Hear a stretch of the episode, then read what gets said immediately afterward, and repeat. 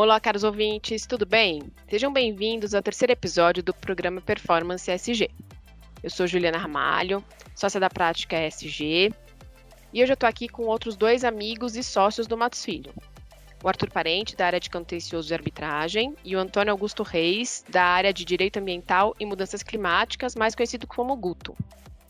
E a razão dos dois estarem aqui hoje é para discutir um tema muito importante, que é a litigância ESG.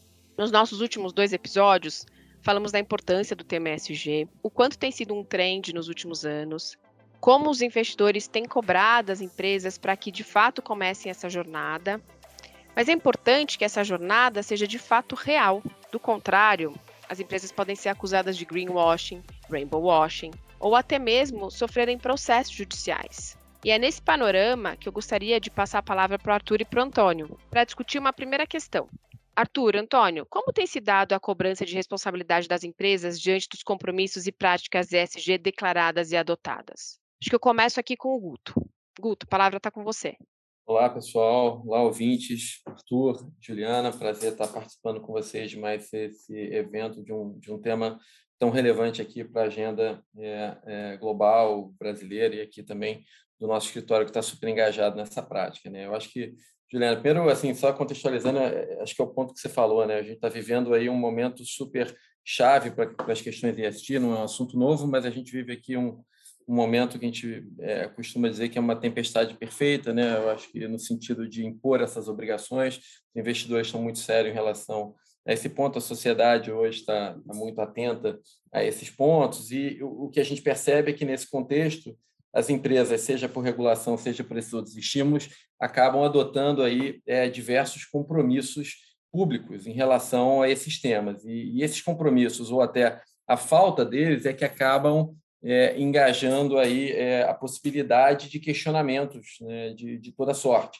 E a litigância ESG, que é um, é um grande guarda-chuva aqui, eu acho que a gente vai discutir em mais detalhe, que aborda aí diversos temas, ela vai surgir justamente no âmbito desses compromissos ou da inexistência desses compromissos e tem peculiaridades aí é, bem, bem interessantes em relação a essas ações. A gente tem acompanhado, eu aqui do, do meu lado, aqui na área é, ambiental, a gente tem vivido aí uma onda é, bastante grande de litigância climática, por exemplo, que é uma espécie dentro desse grande guarda-chuva, mas é, é eu acho que assim, é importante destacar que, que são ações muito peculiares e é um movimento, uma tendência que a gente vem acompanhando e as empresas têm que estar muito atentas, sim, é, a esse movimento, até para discutir de que maneira é possível mitigar esses riscos. Né? Eu acho que a ideia é um pouco hoje aqui a gente debater essas formas de mitigação. Olá, ouvintes. Prazer estar aqui com vocês. Eu sou o Arthur, eu sou da prática de contencioso e arbitragem aqui do Matos Filho. Estou feliz com esse convite de falar um pouco sobre IST, em particular sobre os litígios de IST. Eu acho que essa é uma, uma questão que ainda é um pouquinho incipiente no Brasil, mas é um tema quente, é, para usar a expressão, no resto do mundo. Tem um monte de ações aí que estão na capa dos jornais, inclusive brasileiros, é, de ações nos Estados Unidos e na Europa, envolvendo, envolvendo temas mais diversos de ESG. Algumas, talvez as de mais destaque, têm é, destaque para o E do ESG, né, do, do ambiental, do environment, mas a gente tem começando a ver no Brasil também algumas é, ações aí com essa natureza. E isso, assim, eu não vou dizer que, puxa, que é um, é um motivo de, de preocupação para todas as companhias, não quero assustar ninguém, mas é óbvio que é um motivo de preocupação para as companhias, e quando eu digo companhias, é lato senso, né? para os administradores das companhias, para os conselhos de administração e, obviamente, para os acionistas, controladores, investidores, minoritários, para todo mundo que é stakeholder numa companhia é, aberta, fechada, seja lá o que for, todo mundo aqui está no risco de uma ação com fundamento em, em ESG. Como é que são essas ações? Assim, é, eu acho que assim, tem três tipos assim principais de, de ações que a gente está vendo aqui no resto do mundo. Né? O primeiro tipo são as ações assim mais de direito privado mesmo, são ações indenizatórias. A gente tem visto aí, especialmente nos Estados Unidos, duas naturezas principais, que eles chamam de ações societárias, né, securities litigation, que é é, violação de alguma regra de disclosure, alguma coisa dessa natureza, é, ou mesmo a violação de, de códigos de defesa do consumidor, de leis do consumidor, que lá tem inclusive leis municipais do consumidor, como na cidade de Nova York, que estão sendo utilizadas para é, mover ações contra grandes empresas.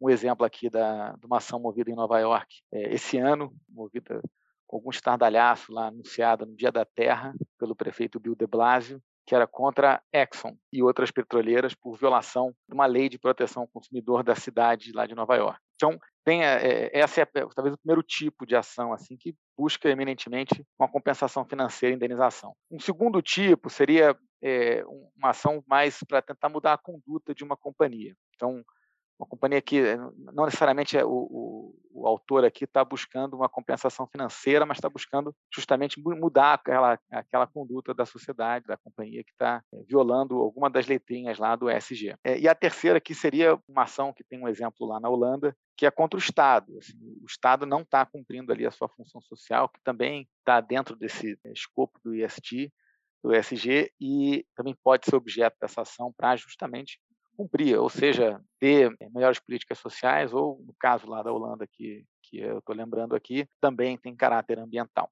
Então, esse movimento aí mundial está começando a chegar no Brasil, a gente está começando a ver algumas ações aqui, mas ainda é um movimento um pouco incipiente, mas não tem dúvida que essa moda vai pegar aqui também. O Arthur, é interessante esse, esse caso que você mencionou e, e, e eu também acho que a moda vai pegar. E a gente viu recentemente algumas ações relacionadas aqui no Brasil ao S, né? Algumas questões de discriminação, algumas questões de diversidade sendo levadas para o judiciário, é, questionando mesmo política de empresas com relação às suas políticas de diversidade e alguns casos de discriminação é, em grandes redes varejistas. Você acha que eu sei que você falou que o E é, é uma das letras mais que você que você acha que é uma das letras que estão sendo mais utilizadas nas, nos casos de litigância. Mas o que, que você acha que tem uma perspectiva também de ter questionamento com relação ao S aí, do ESG?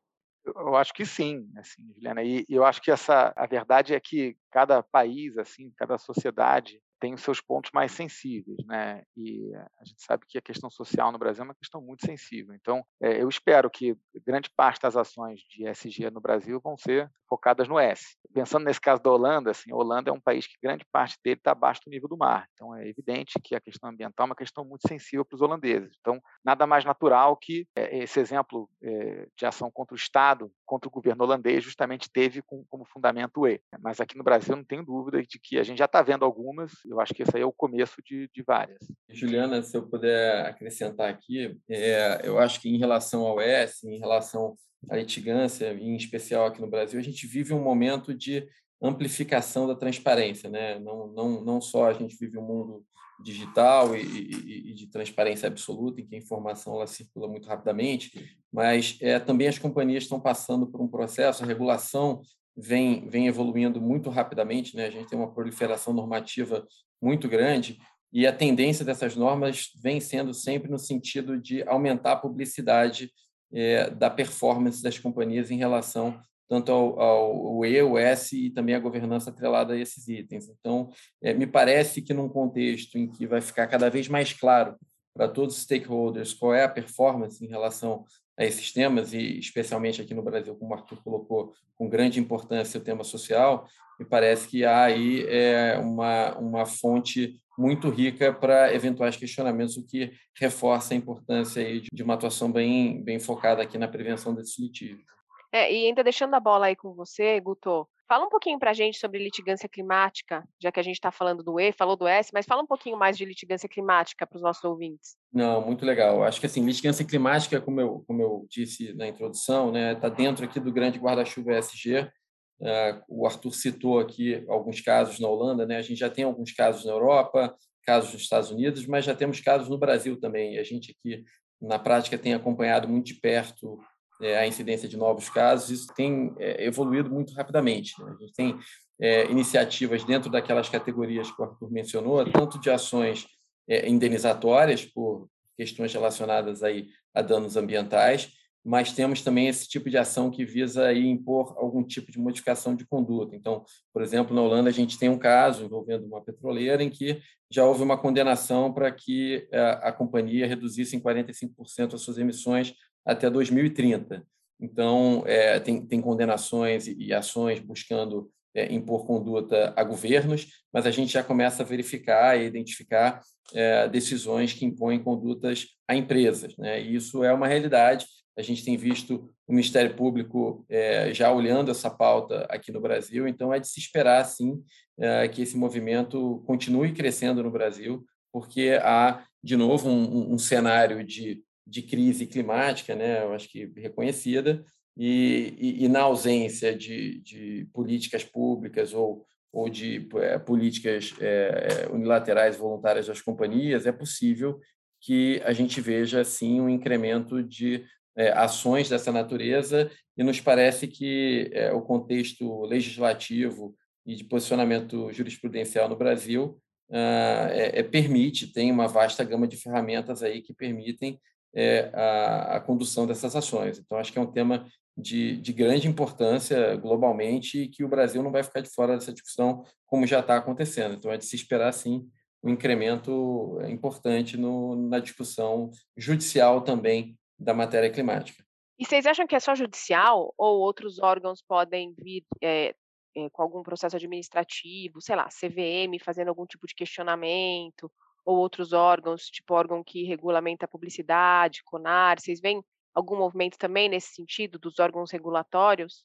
Juliana, eu, eu acho que sim. É, acho que isso aqui é uma, é uma batalha que vai ser disputada em diversas frentes. E no final, assim, a parte da audiência dessa batalha aqui é justamente o eleitor e o consumidor final. É uma, é uma estratégia complexa para defender essas ações de, de SG, porque pode adiantar pouco para uma empresa especialmente um, alguém que tenha que não seja só B2B, sabe, que tenha consumidor final, que seja B2C, é uma estratégia que vai ganhar ação, mas vai ficar mal com a opinião pública. Então, acho que a, além dessas outros foros aí administrativos, tem essa questão da, da opinião pública e, e, da mídia que é muito importante para essas questões. É, inclusive, tem uma alteração à instrução CVM 480, que passou por consulta pública, ela altera itens do formulário de referência para empresas de capital aberto, justamente na divulgação de fatores de risco informações sobre as políticas socioambientais das sociedades. Então, é, aqui é, uma, é, é um exemplo é, do tipo de, de, mudança legislativa e regulatória que está por vir. Né? Então, é, às vezes você, você, vê algumas discussões assim em, em conselho ou, ou, ou, mesmo no âmbito dos acionistas da sociedade se se vale a pena é, aderir a, a, esse tipo de política e fazer mudanças nas suas políticas internas, nos estatutos, enfim, nos documentos de governança da companhia. Mas a verdade é que isso aqui é um, é um talvez seja um destino fatal aqui para todo mundo, né? Se mesmo é, que não que, que quem, quem, não quiser se submeter a isso, talvez não vai ter escolha. O mercado vai, o crédito vai ficar caro, o investidor não vai aceitar, o consumidor também não vai querer.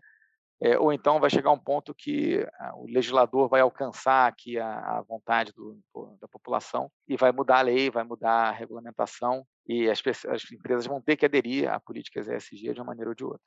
É, e, e, só completando aqui, é, Juliana e Arthur, eu acho que nesse ponto, é, ainda de, né, de uma esfera administrativa de revisão e discussão, é, vejo sim acontecendo, né? Eu acho que não só é, no Ministério Público no Brasil todo. É bem possível a gente imaginar aqui é, inquéritos né, sendo instaurados para discutir é, eventuais informações relacionadas a esses critérios ESG, eventual falta de compromisso de alguma companhia e tanto os órgãos de defesa do consumidor, né, Procon e outros, outras entidades que estejam aí atuando nessa linha e também a gente já, já começa a ver até uma atuação do próprio CONAR é, na linha de controle de informações que são prestadas. Né? Há uma tendência, há um, há um movimento muito grande é, globalmente, e o Brasil está bastante atento a isso também, no sentido de não banalizar é, a utilização é, dos termos relacionados a IST. Né? Eu acho que é, esse movimento regulatório, né, com a CVM,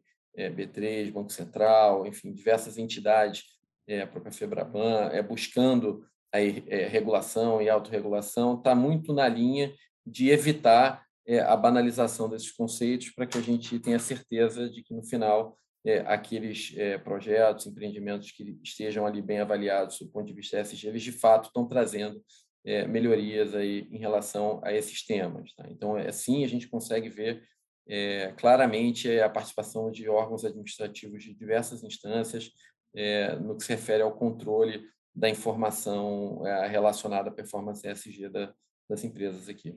Arthur, eu, eu tenho uma pergunta aqui para você é, que a gente já discutiu e eu acho que é bem interessante para os nossos ouvintes. A lei das SAs já traz é, que a companhia tem que realizar o seu objeto e cumprir sua função social e tem deveres e responsabilidades não só com os acionistas da empresa, mas também com, que, com os que nela trabalham e com a comunidade em geral. Então, isso já está positivado na lei. A certificação B, por exemplo, ela pede que as empresas que querem se tornar uma empresa B externalize isso e positivizem isso nos seus documentos constitutivos. Você acha que o fato de você positivar é algo que já está na lei, ou seja, a empresa já tem essa função social. Quando a gente está falando de governança, né, no, pelo menos no Brasil, diferente de em outros países, já está previsto há muitos anos que a empresa tem que cumprir esse papel social e não se preocupar só com a maximização dos lucros dos seus acionistas. E aí a gente positiviza isso em, de alguma maneira, no caso da certificação B nos atos constitutivos, mas quando a gente faz as nossas as políticas ESG, a gente está positivando isso e detalhando. É, especificamente, na hora que a gente pega e traduz o que está na lei no ato constitutivo, você acha que isso aumenta a responsabilidade dos administradores ou não? Eu, acho que não, Juliana. Acho que é uma boa pergunta. É, assim, acho que está tá bem claro na lei, as duas passagens da lei que é, explicitam essa característica é, no, no 116 da lei das SA, que é justamente quando o legislador fala dos deveres do acionista controlador, no parágrafo único, a lei diz que o, que o acionista controlador tem que fazer com que a companhia realize o seu objeto e cumpra a sua função social. E como você falou, não é só junto aos acionistas, mas também com os funcionários, com a comunidade em que ela está, e também é, no 154, fazer com que a companhia exerça a sua função social é um dever do administrador dentro da sua fidúcia, dentro do seu dever de diligência. Transmitir esse conceito para o estatuto social, não acho que aumenta a responsabilidade nem do administrador, nem do acionista controlador. Essa aqui é uma responsabilidade que já está na lei, já decorre de lei. É evidente que se você detalha o que, que é a função social da companhia, o que, que é a comunidade em que ela atua. Você está especificando uma, um dever que o controlador e que o administrador já tem. É, francamente, eu acho que pode ficar até melhor, porque o administrador e o controlador vão saber exatamente o que tem que fazer. E fica mais claro também para é, os investidores, para os credores, para os funcionários, para a comunidade em que se, é, se integra essa sociedade. Então, eu não enxergo como uma ampliação de responsabilidade, pelo contrário, eu acho até que pode facilitar ah, o cumprimento aqui da função social da sociedade pelo administrador e pelo controlador.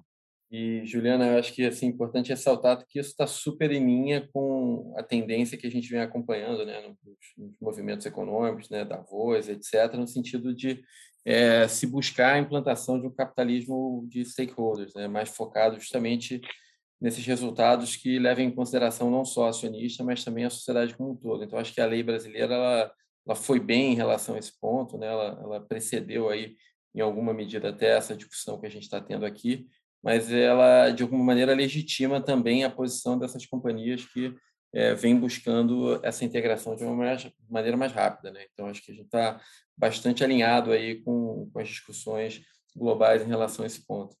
Obrigada, gente. Agora queria que vocês fizessem umas considerações finais, assim. Então, a gente, eu ouvi vocês, tenho lido muita coisa, tal. Eu acho que a verdade é que, como já diz a própria lei, é, não tem muito o que a empresa deixar de fazer. Ela vai ter que incorporar os critérios de alguma maneira, criar suas políticas. É, e o fato é que tem que ser for real, né? Verdadeiro, para evitar todos esses problemas, esses questionamentos. Então, Queria que vocês fizessem umas considerações finais com relação a isso para os nossos ouvintes. É, Juliana, eu acho que essa é uma pergunta talvez a mais importante que, você fez hoje, né? Que é um pouco quem está nos ouvindo aqui e, e é acionista, minoritário, controlador, está sentado num conselho de administração, que é administrador de sociedade, ele deve pensar: o que, que eu faço então? É, eu, então eu tenho que aderir às políticas ESG. O Arthur falou ali que isso aqui é um destino, certo, a gente vai, é, em algum momento, é, isso aqui tudo vai virar lei, então eu vou ter que seguir de qualquer forma. Se eu não, é, não fizer mudanças, eu vou perder cliente, eu vou perder investidor, eu vou ter crédito caro. Aqui é um, conselho realmente é esse, acho que você tem que aderir, mas tem que aderir de maneira verdadeira. A gente vê que a, maioria das ações que, que a gente identificou no Brasil e no exterior, especialmente no exterior, que tem uma fartura muito maior de, de casos e precedentes, é, a questão é que a, muitas vezes essas políticas elas são anunciadas com alarde justamente para é, tentar convencer o público aqui de que aquela empresa, empresa agora ela está consciente do ponto de vista ambiental, social, com a melhor governança, Mas se aquilo não for verdade, aí sim você tem uma baita responsabilidade, porque você pode estar induzindo o seu consumidor a erro, pode estar faltando com a verdade com o seu investidor. Isso tudo atrai responsabilidade. Né? Aqui no Brasil, assim, a gente tem os instrumentos legais para que o consumidor ou que o investidor responsabilize é, a empresa é, pelo Código de Defesa do Consumidor, responsabilize o administrador e o controlador com os instrumentos previstos na lei das SA. E eu acho que aqui é uma questão que eu falei no começo rapidamente, que vai além do, do investidor e do consumidor. Né? É, é, um, é, é uma questão que é sensível aqui para grande parte da população, que também é eleitor. Então, eu estou pensando aqui nessa. É, é, em 2019, teve uma ação do Estado de Nova York contra a Exxon, que era uma, uma ação societária, era violação de, um, de uma lei que chama Martin Act, e, e, que basicamente a Procuradoria do Estado de Nova York dizia que a, a Exxon tinha uma contabilidade paralela, que ela estava subestimando os efeitos das, da futura regulamentação é, ambiental sobre os resultados da companhia e com isso estava pintando um cenário que não era verdadeiro, muito mais positivo para os investidores. E a Exxon ganhou essa. O, o Estado de Nova York perdeu e aí você podia imaginar, puxa, então é, acabou o problema da Exxon, né? Assim, na verdade, não. Hoje em dia tem acho que mais de uma dezena de, de ações assim semelhantes só que elas foram mudando um pouquinho. Né? É, logo depois, o estado de Massachusetts entrou, ajuizou uma ação semelhante, mas não era só com fundamento na lei societária americana, também era com fundamento na lei do consumidor. E agora, em 2021, como eu comentei mais cedo, no Dia da Terra, a cidade de Nova York ajuizou uma ação contra as petroleiras é, é, com fundamento no Código de Defesa do Consumidor, na Lei de Proteção ao Consumidor da cidade de Nova York. E é curioso, porque quem fez o anúncio da, da, do ajuizamento da ação foi o prefeito. O que, assim, vamos combinar que é incomum o prefeito anunciar o ajuizamento de uma ação eh, judicial. E o estardalhaço foi enorme, saiu em todos os jornais, e ele mandou as seguintes palavras para a imprensa. Minha mensagem para as petroleiras no Dia da Terra é a seguinte: vejo você no tribunal, se o court. Então, assim, é evidente que o prefeito aqui de Nova York está fazendo um, um uso aqui político de uma ação com fundamento em SG. Então, é, aqui é uma, é uma reflexão que aqui é, realmente, eu acho que essas ações elas, elas vão ter diversas modalidades, como a gente falou, e diversos motivadores. Assim, né? Nesse caso aqui, pelo menos na minha opinião, a motivação talvez seja mais política do que é, compensação financeira. Que bom, eu acho que o que a gente extrai de, de resumo né, desse bate-papo foi, foi super produtivo, é que me parece que a questão da integração dos fatores ESG é uma realidade, né? uma realidade no mundo financeiro, é uma realidade para a sociedade. Então, acho que é, isso está bastante claro é, para nós aqui. E, e, e, a reboque disso, o, o, risco de litigância ele é concreto, ele é real. Né? Como você falou, existem vários possíveis fundamentos que podem ser invocados né, na, na, na, legislação brasileira ou até principiológicos. Né? Então, é, nos parece que vai haver, é uma tendência, é, vai acontecer, e o que, que, as companhias podem fazer em relação a isso? Né? Eu acho que o primeiro ponto que o, o Arthur também já destacou, é, é, definir e implementar de maneira verdadeira uma estratégia consistente. E acho que aqui um ponto super importante que a gente sempre lembra aqui nas, nas nossas conversas sobre o tema ESG é que ninguém espera que seja é, uma transformação imediata, né? e nem que seja uma transformação desconectada com a realidade local. Né? Por isso que é, é super importante é, que a companhia tome a dianteira dessa discussão e implemente uma estratégia adequada é, à sua realidade. Né? E eu acho que o mercado vem reconhecendo a possibilidade de que isso seja uma jornada de médio e longo prazo. Mas é importante que essa jornada comece. Né? Eu acho que é, os exemplos que a gente tem tirado, seja de uma litigância é, mais focada em algum aspecto social, seja, por exemplo, no, no, nos casos ambientais e climáticos que a gente tem acompanhado, é que é, o pior cenário que a gente pode ter é a imposição de uma meta por um agente externo, em especial pelo judiciário.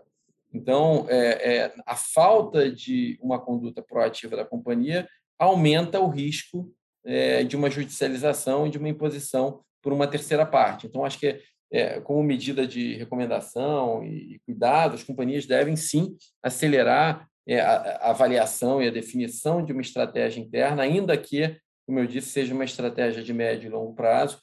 Tem que haver um cuidado muito grande com relação ao disclosure né, o reporte de informações.